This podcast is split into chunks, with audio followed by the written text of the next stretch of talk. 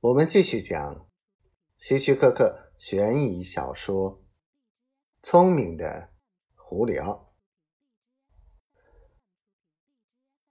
约瑟芬，那个女人说，对胡里奥微微一笑：“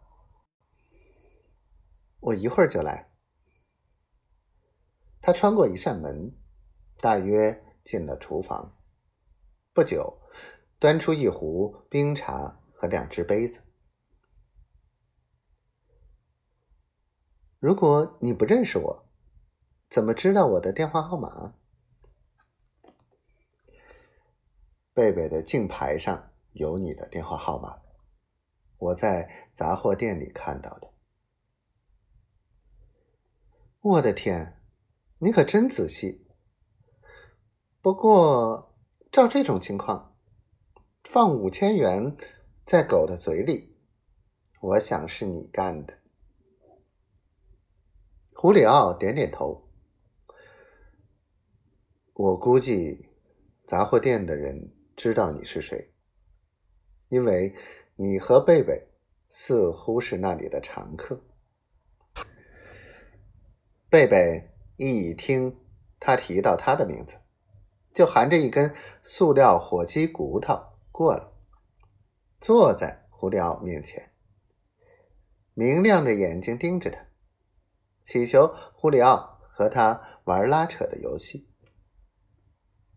胡里奥伸出没有受伤的手，扯了几下塑料骨头，贝贝咬住，猛地拉回，喉咙深处故意发出低吼声。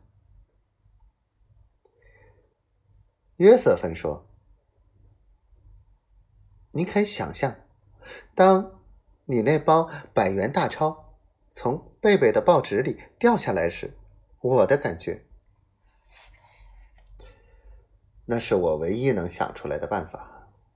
胡里奥一本正经的说：“可以安全的把它弄出店外，而且可以回头再取回来。”他认为说多了。哦，真对不起，约瑟芬小姐，把你卷进这样的事。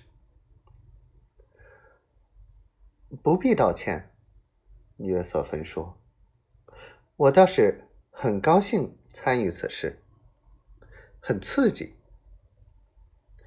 当然，我想知道的是，为什么在我和贝贝进店时，你要将那笔钱脱手？”